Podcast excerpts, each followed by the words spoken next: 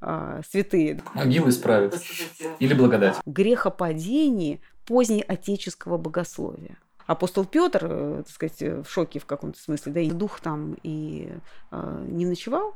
Что имеется в виду здесь?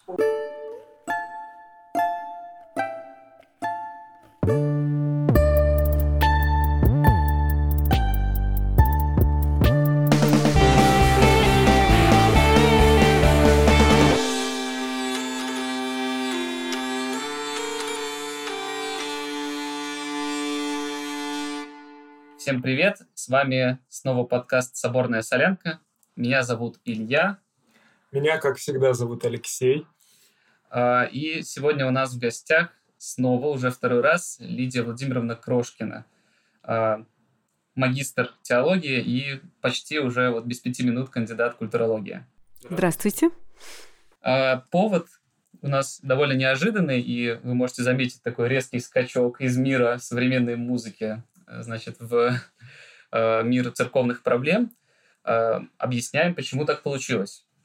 Недавно русский мир сотрясли две новости, связанные с темой святости и канонизации. А первая новость связана с известным архимандритом э, Иоанном Крестьянкиным, псковским старцем, который довольно многих окормлял и был очень известен в православной среде. А второй – это отец Александр Мень, э, не менее известный человек, э, проповедник, миссионер, э, человек, который написал немало очень важных для своего времени, да и сейчас, в общем-то, актуальных книг, связанных с изучением Священного Писания и, и не только. И вот вокруг этого снова возникает дискуссия вообще о святости, о том, что это такое, о том, каковы критерии канонизации. И вот мы решили поговорить с Лидией Владимировной, потому что ну, вообще и кандидатская работа отчасти связана со святостью, да, э, с житиями святых. Э, и, э, насколько я знаю, вы преподаете такую дисциплину, да? Да, современные подходы канонизации. Да, вот еще чуть-чуть по поводу инфоповодов, то есть по поводу того, э, что же, собственно говоря, с этими двумя людьми случилось. Про отца Александра недавно митрополит Иларион так несколько слов буквально сказал о том, что, возможно, имеет смысл рассматривать вопрос о его канонизации, если будет доказано его мученичество, его мученическая смерть. А, то есть смерть именно за веру, смерть за Христа. В случае отца Иоанна Крестьянкина уже другой митрополит, э, довольно известный ныне митрополит Псковский а, Тихон Шевкунов собирает информацию вот как раз о каких-то событиях, явлениях, возможно, чудесах, э, связанных с а, жизнью отца Иоанна Крестьянкина. И, собственно говоря, вот два этих таких заявления ставят перед нами действительно вопрос. В общем-то, это действительно очень два разных человека, но все они принадлежали одной церкви. И в каком-то смысле э, это ну, фактически святые, можно сказать, 20, конца 20-го, уже почти 21 века. И насколько можно э, говорить о том, что ну, эти святые особенные? То есть как вообще святость в истории раскрывается? Ответом на этот вопрос может быть целый курс, мне кажется, лекции. Даже также. уже не лекция. А, да, на семестр, вот, чтобы спокойно почитать с источниками и так далее. Ну, если кратко все-таки, да, вот ответить на, на то, что все-таки, ну, каково значение святости, что такое святость, то надо начинать с самого начала, что вообще церковь, церковь с большой буквы, это церковь святых. Вот об этом очень хорошо говорил а, наш вот э, замечательный церковный писатель Иосиф, а, Сергей Иосифович а, Фудель. Да, вот, а, что вообще другой церкви нет. Вот церковь, она и есть церковь святых. Те, кто а, ну, не святые, а, святые, да, вот сейчас, сейчас это у нас, я так невольно цитирую название книжки Тихона Шевкунова, а вообще вопрос, насколько они церковь. Потому что изначально да, церковь э, рождается в Боге, с Богом, да, вот в Пятидесятницу, она рождается как а, вот э, сообщество учеников Христа, да, через вот такое вхождение, так сказать, не спаслание на них и принятие, вот что самое это важное, да, Святого Духа. Вот эта освященность Святым Духом, это и есть главный критерий принадлежности к церкви тот, кто э, может, э, так сказать, э, быть по всем именам, именованиям, да, а, принадлежать церкви, но если, что называется, дух там и не ночевал, и благодать Божья, то вопрос, насколько этот человек имеет вообще какое-то отношение к церкви. Поэтому, а, поэтому церковь, естественно, с самого начала так и именовала всех членов церкви святыми. Да? Поэтому как, даже и до сих пор мы это э, знаем по себе, если мы с вами внимательно да, отнесемся к этой э, фразе да, вот, э, на литургии верных, э, когда перед самым причастием, когда священник поднимает чашу и говорит «святая святым». Он это говорит не, не для красного словца, а говорит это про тех людей, которые в данный момент, в данном собрании присутствуют и приносят эту жертву соборно. Поэтому а, вопрос только в том, кто такие святые. Вот к ним можно относиться действительно по-разному. А, и тут, э, ну да, исторические трансформации довольно а, такая, ну, очевидная происходит. Хотя тоже, конечно, для тех, кто присматривается. Вот интересно, интересен твой, Леш, вопрос именно про то, про вот эти две фигуры, да, вот э, Иоанн Крестьянкин и отец Александр Мень.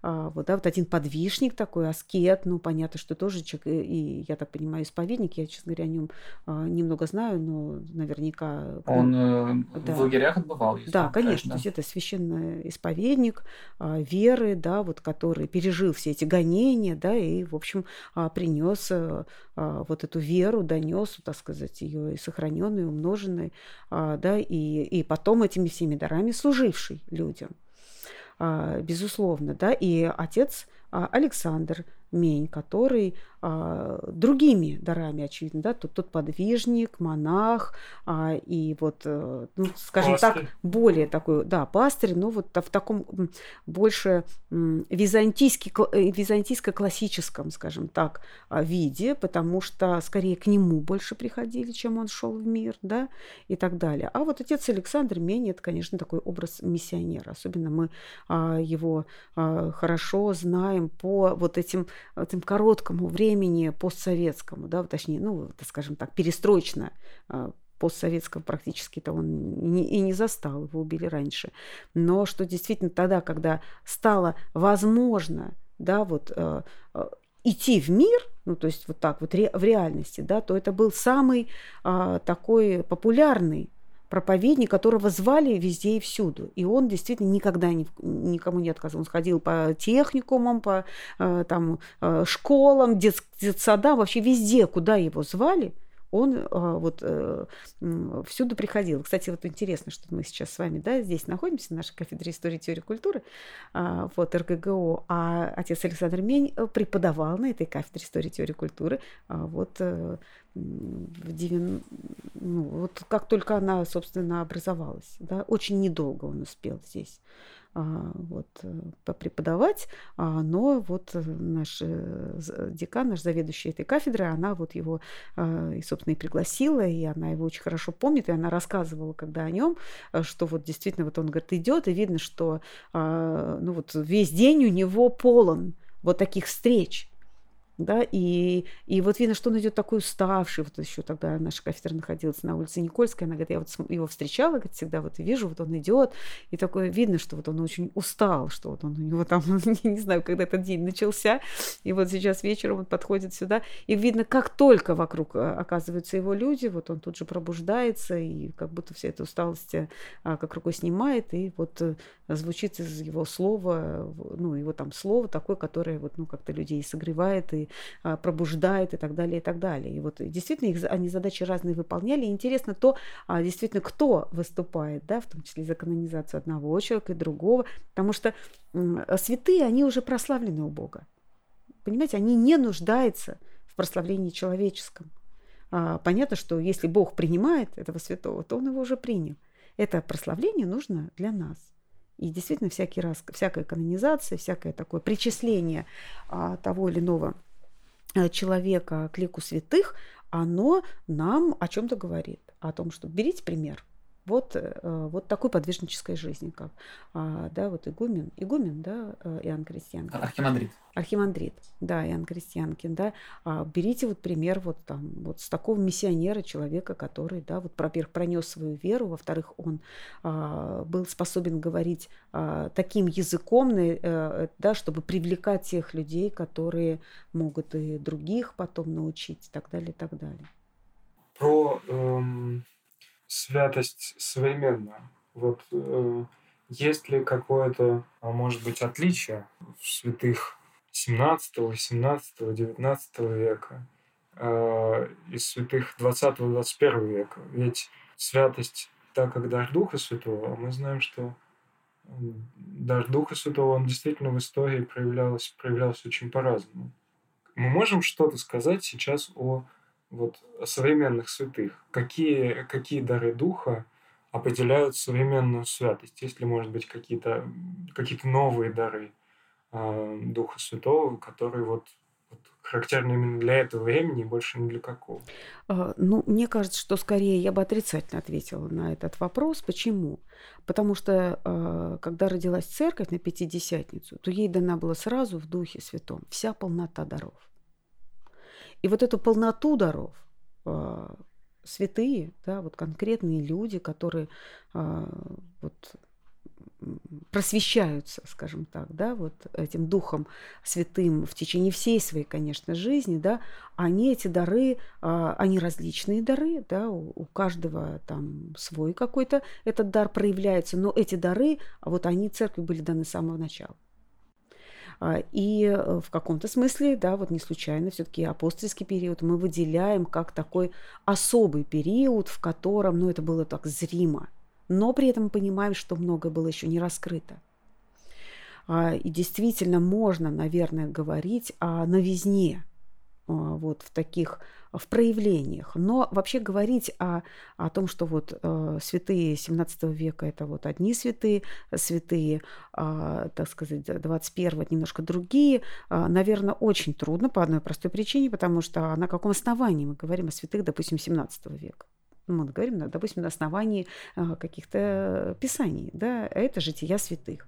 А, что, а вот уже тут сразу начинается проблема, потому что кто писал эти житии, описали их конкретные люди, которые хотели у, ко- у которых был уже некий образ а, да, вот, а, святости, на который они ориентировались, и которые они хотели нам засвидетельствовать. А это очень а, получалось по-разному. Дело в том, что а, в истории как раз житий тут произошла очень интересная трансформация в истории. И она, ну, она вообще-то характерна для всей истории церкви. А, вот, если говорить с точки зрения богословия, вот отец Александр Шмеман, он очень так э, сочно в, э, в свое время а, выразился, а, допустим, вот об этом переломном периоде, вот константинского периода, да, 4, 5, 6 век, он говорил о таком грехопадении позднеотеческого богословия. Ну, скорее, там, не четвертый, скорее, там уже там, именно к шестому веку ближе. Что да? имеется в виду здесь? Он подразумевал а, какие-то фундаментальный поворот который был связан, ну, на самом деле от IV века он его отчитывает даже, даже блаженного Августина, извините, да, он говорит про а, понятие, например, благодати. И он, он это, конечно, а, говорил а, ну, в своей замечательной книжке «Водой и духом», а, вот где он говорил о таинстве крещения – об отношении а, церкви к крещению, да, что вот благодать, как начинает восприниматься благодать? Ну, начинает восприниматься как своего рода как, ну, самодостаточное некое, которое действует, что называется, само по себе. Ну, откуда потом возникает знаменитая а, вот эта поговорка священническая, да, о том, что благодать исправит. Ну, то есть, что человек сам, в общем, уже совсем... Могилы исправит. Так сказать... Э, Или благодать. А, да, да. Ну, это, это примерно, да, то же самое, что могилы исправит, исправит но тут больше надежды, конечно, когда благодать исправит. Ну, то есть, когда священник а, совершенно, его не, невозможно ничего научить, ну, даже каким-то элементарным вещам, он все время все путает, там, да, э, чашу ставит не туда, куда надо, а, так сказать, спотыкается, вот, э, какой-нибудь не тот возглас произносит и все время вот как-то ошибается, то его говорят, а, давайте рукоположим, благодать исправит. Вот, вот такое вот отношение отношение, ну вот в богословии это происходит, и а, действительно такое отношение к таинствам, как к чему-то самодостаточному, что вот оно само собой будет работать и так далее, и так далее. А вот это вот он называл богословие. То же самое мы можем сказать и про географическую традицию, потому что если изначально, ну вот эти жития, которые, да, первые жития, понятно же, были жития мучеников, они по сути и не были житиями, это были проповеди да, вот мученика, это все было очень горячо, вот мученик, который, а, так сказать, многие были свидетелями их мучений, да, там всякие эти римские а, обычаи, да, таких публичных казней там на стадионах и так далее, а, вот, э, плюс а, каким-то образом приходили эти документы, акты мучеников, допросов, да, вот их тоже а, это использовалось, и это было таким свидетельством, а, которое, по сути, приравнивалось к свидетельствам евангельским. Потому что первые, конечно, ну, собственно, образец жития и рассказа о святых – это, собственно, новозаветные тексты. Да? Это же это Новый Завет. Новый Завет – это житие Христа. Мы можем так сказать? Можем так сказать.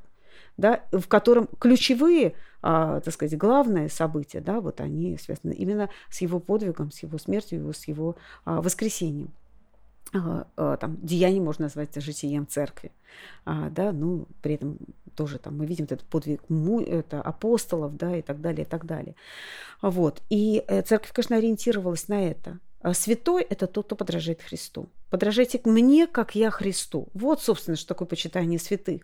Да, вот у нас есть апостол Павел, да, который подорожал Христу, мы можем через него подражать Христу, потому что он, ну вот как приблизил нам это а, вот Христа через свою жизнь. Он прожил его подвиг вот как-то вот, ну, а, ну, лично сам, да, вот а, открыл как бы заново уже открытое Христом.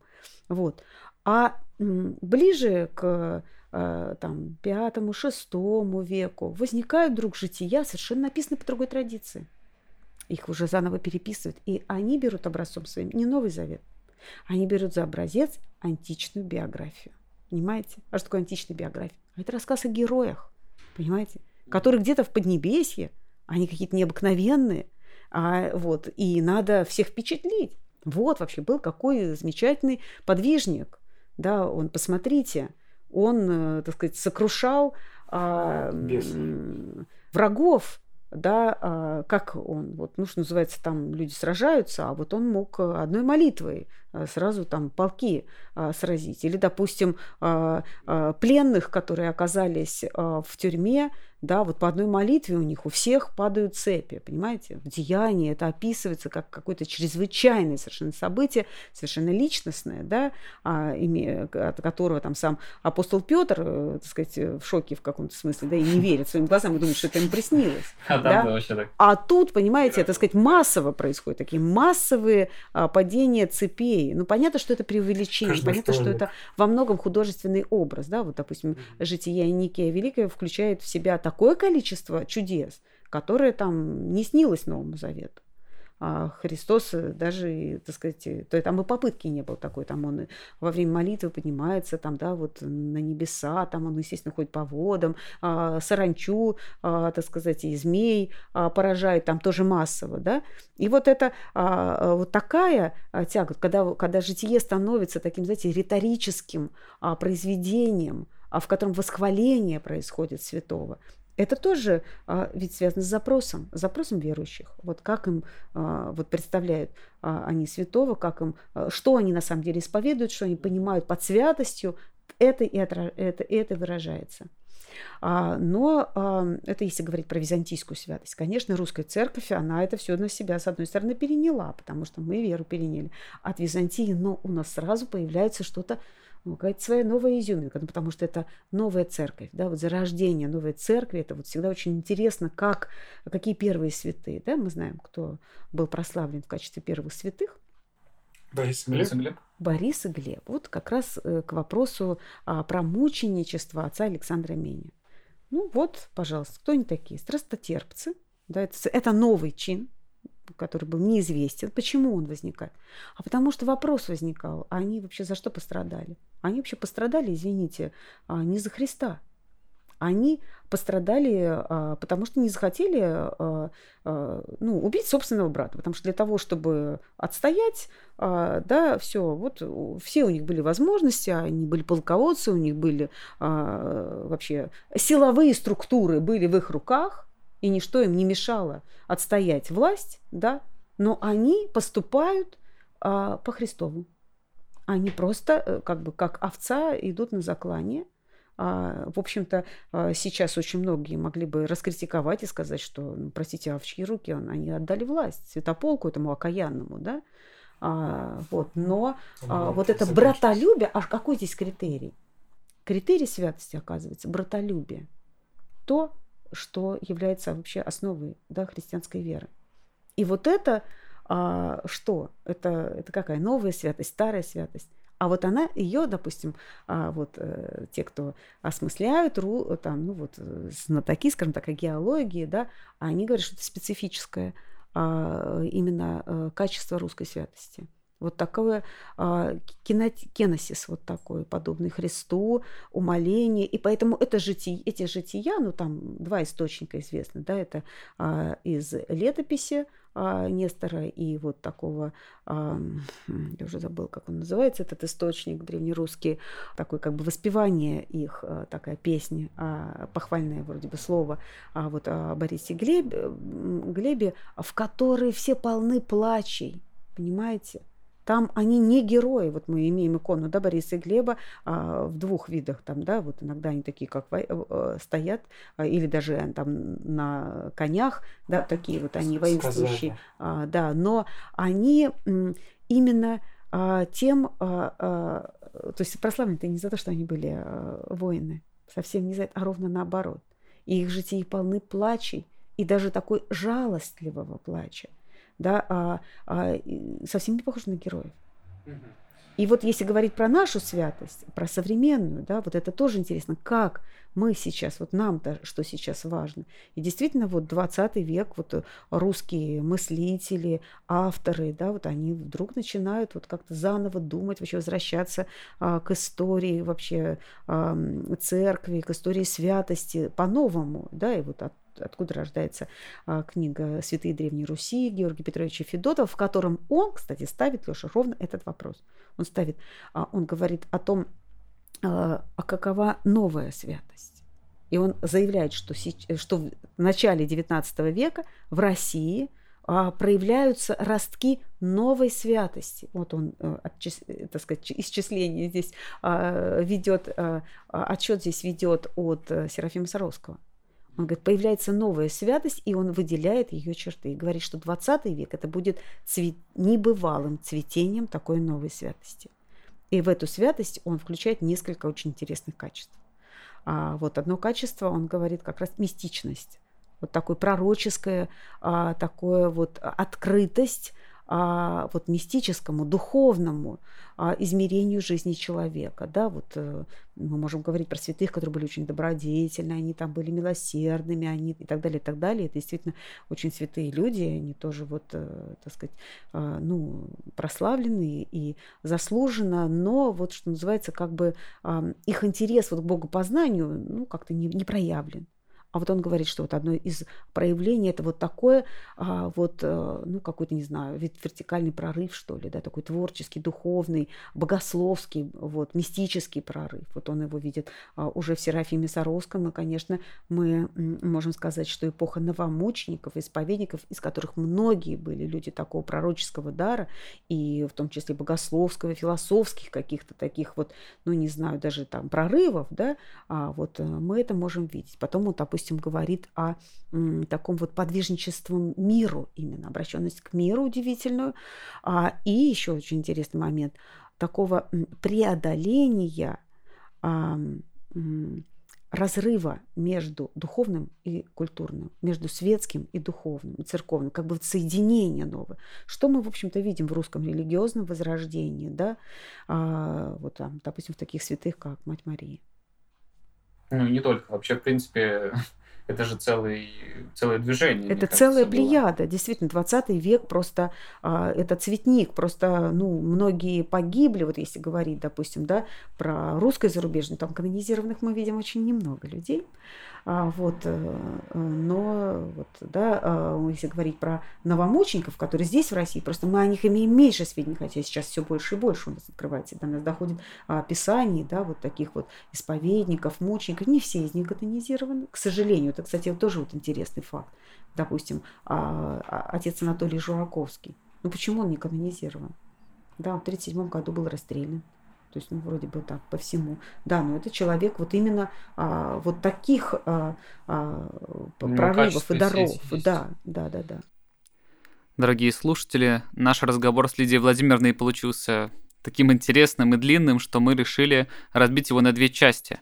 Вторая часть выйдет уже через неделю, поэтому оставайтесь с нами и до скорых встреч.